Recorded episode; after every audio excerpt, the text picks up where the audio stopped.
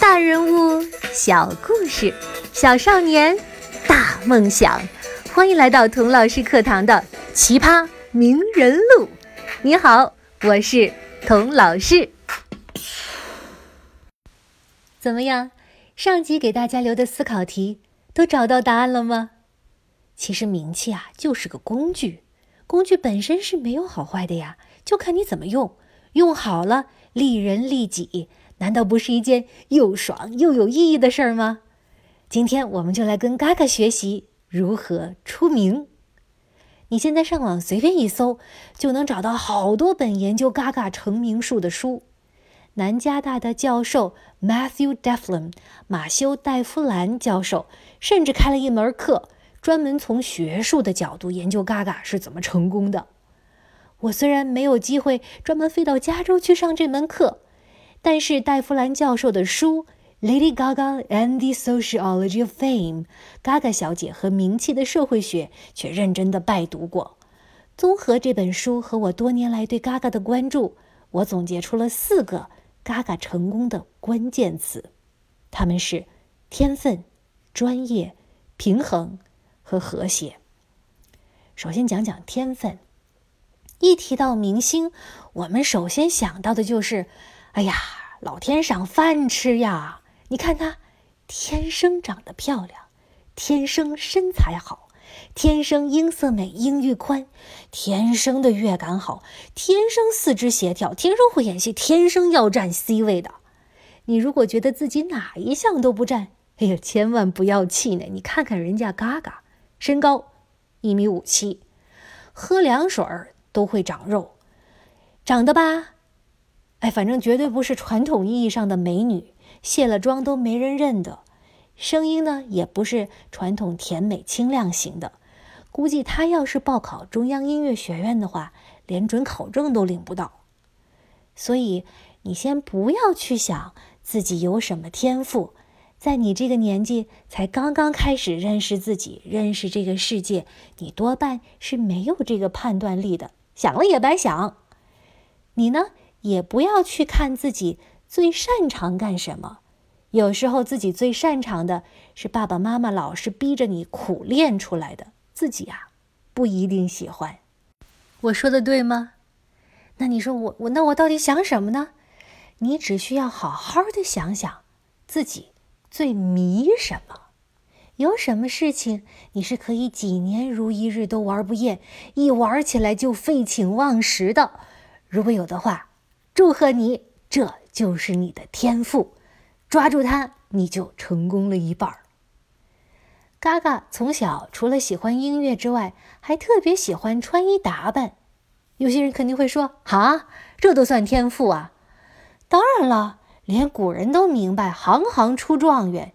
你一旦迷进去了，肯定愿意在这件事上比别人花更多的时间和精力。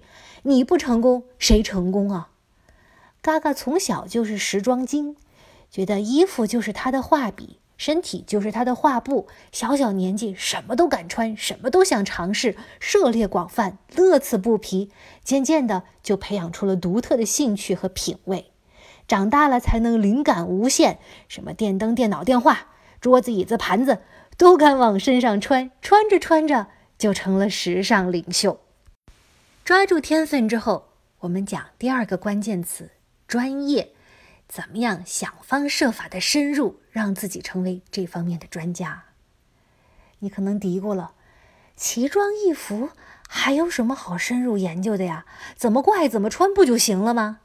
瞧瞧瞧，说这话你就外行了吧？Lady Gaga 穿过的服装中，最令人津津乐道的是她在2010年 MTV 的颁奖典礼上穿的一条 Meat Dress。对你没有听错，真的是用一片片生牛肉缝在一起做成的裙子。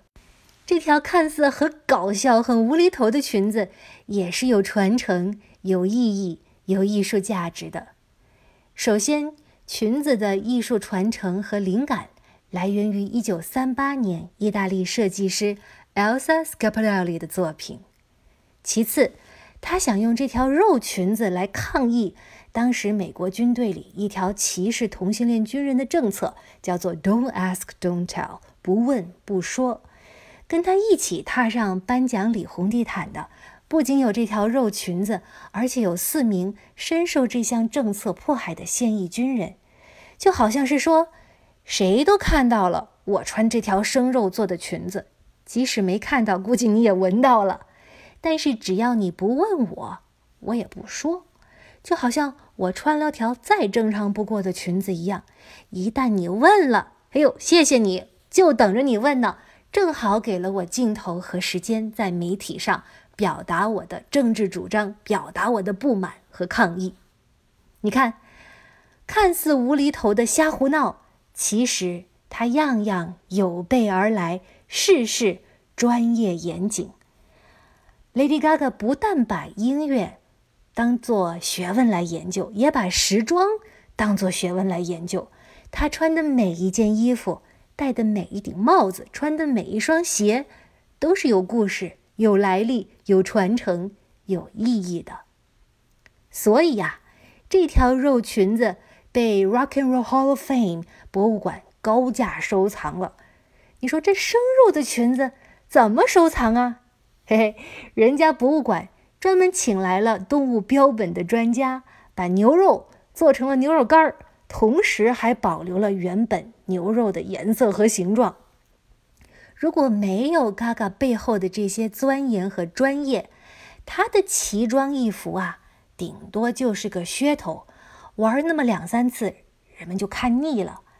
要想在见怪不怪的美国人面前长期的、持续的、稳定的制造不落俗套的惊喜。这绝对是一个高深的技术活呀！说到这儿，不得不提围绕在 Gaga 周围的一个专业的团队，叫 House of Gaga。那里面有专业的服装设计师、道具师、舞美设计师、乐手、音乐家、舞蹈家、电脑专家、平面设计家、律师和职业经理人。Gaga 直到现在都没有在纽约买房。他早先赚到的钱呢，大部分都用在招兵买马、组建团队上了。从这一点上，嘎嘎是一个非常成功的创业家。讲到创业和艺术，就不得不提到第三个关键词——平衡。如果你把自己当做一个商业品牌来运作，商业的目的是什么呀？赚钱呗。如果嘎嘎的音乐太另类、太小众了，肯定赚不到大钱。但是，如果他把自己当音乐家来塑造，音乐风格太大众、太流行了，唱唱口水歌、跳跳广场舞，虽然有群众基础吧，但是艺术上就没有新的建树，得不到专业人士的肯定，也不能青史留名了。所以呢，怎么把握好独特和流行之间的平衡？怎么把握好商业和艺术之间的平衡？两头都能讨好。那简直是 Mission Impossible。Gaga 的厉害之处就在于他知道主流市场要什么，他在满足主流市场的要求之下呢，精明的一扭一个 twist，挤进了只属于他自己的那么一丁点儿古怪，古怪的正好让你觉得有点不舒服，但又不会讨厌。比如 Gaga 刚出道唱的是摇滚乐。但是你知道，摇滚乐的女歌手是很难出头的，难出头，咱就低头呗。他就接受了唱片公司的建议，专攻女歌手比较占便宜的电子舞曲。但是呢，他又在电子舞曲中加入了摇滚的桀骜不驯和愤世嫉俗，正好满足了青少年又想人见人爱又想特立独行的拧巴愿望。还有啊。唱片公司希望把她包装成金发年轻的美女。她虽然把自己的黑头发染成了金黄色，但是却用各种各样的奇装异服把自己扮丑。你去看看她的服装，虽然华丽丽、亮晶晶的，但是大部分呐都是有棱有角、硬邦邦的，像铠甲，甚至像武器一样，有一种雌雄同体的怪异和谐和力量。可远观而不可亵玩焉，形成了它独特的嘎嘎美学。在这里啊，我要向大家坦白，别看我在这讲的津津有味、唾沫横飞的，其实我是一个呀，挺 boring、挺无趣的人。衣柜里呢，除了白衬衫就是白衬衫，音乐呢听来听去都是老掉牙的巴赫和老柴。你要问我现在哪个歌手有名，哪个乐队最火，我肯定傻眼。你要带我去唱卡拉 OK，我翻遍了目录也找不到几首会唱的，最后可能啊只好唱支山歌给党听了。哎呀，这么一说太暴露年龄了，让同学们顿时觉得童老师你太老土了，太 out 了。你看，就像我这样老土 boring 的人，都被 Lady Gaga 吸引。因为我觉得她不是一个单纯的流行乐手，她的这个人，她的音乐，他的奇装异服，他独特的舞台表演方式，他的语不惊人死不休，还有他参与的社会活动，他代言的弱势群体，他的政治主张，他和粉丝互动的方式，是一个完整的、和谐的、互相巩固、互相印证的整体。他不单创造了。自己的音乐，而且创造了一个圆融自洽的小宇宙。这一点呢，没有几个流行歌手有这样的能力、能量和愿望能够做到的。这就是我要说的第四个关键词：和谐。讲完了四个关键词，最后我想讲讲运气和努力。为什么把这两个东西放在一块儿讲呢？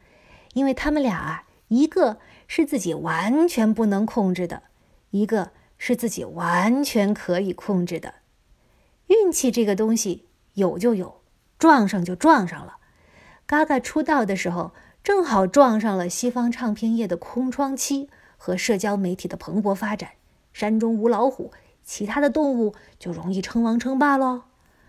至于努力，同学们呐，没有一个人是随随便便成功的。所有你羡慕的明星，背后都付出了异于常人的努力。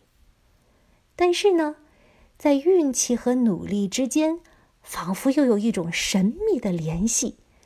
这种联系呢，可以用一句话来概括，那就是运气总是偏爱有准备的人。所以，希望你又有运气，又很努力，活得又严肃又活泼。